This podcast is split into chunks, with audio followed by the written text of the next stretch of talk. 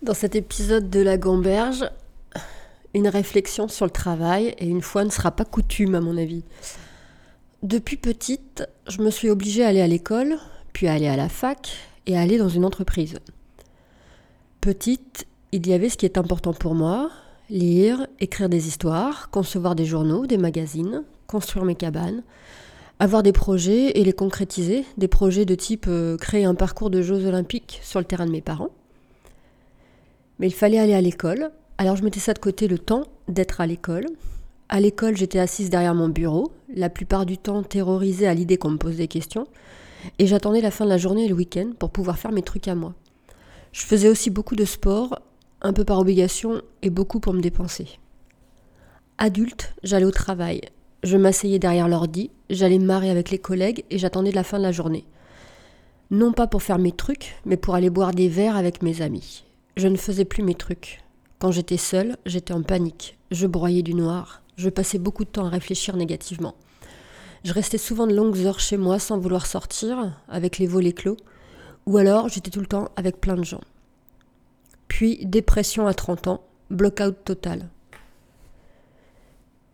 Puis je retrouve doucement le goût de la vie, les élans, avoir des envies et des projets.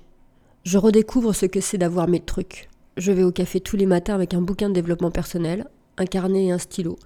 Je lis le bouquin, je réponds aux questions du bouquin, je m'en pose d'autres, je travaille sur moi. J'adore.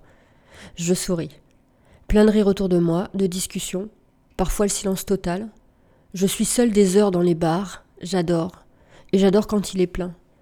Je n'aime pas qu'on vienne m'interrompre, ce qui arrive souvent, mais tout de même, ma bulle est respectée.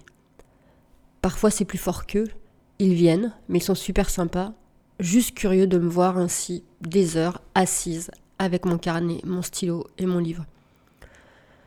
Puis les livres de développement personnel sont remplacés par des immersions chamaniques avec mon carnet et mes cartes. Toujours dans les bars, juste génial, je découvre la spiritualité et tout ça. J'écris à nouveau, je formalise des idées, des projets, je m'y remets un peu, mes grandes procrastinatrices. Des idées oui, des inspirations oui, mais pas mal de douleur et de colère pour la mise en place. Puis abandon pur et simple.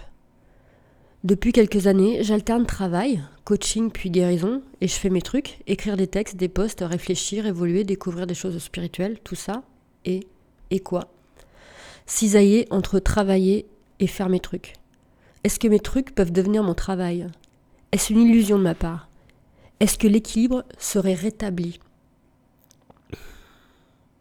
Comment faire pour que mes trucs deviennent mon travail, que mon travail n'en soit plus un, que j'ai du plaisir tout simplement au quotidien. Est-ce une illusion?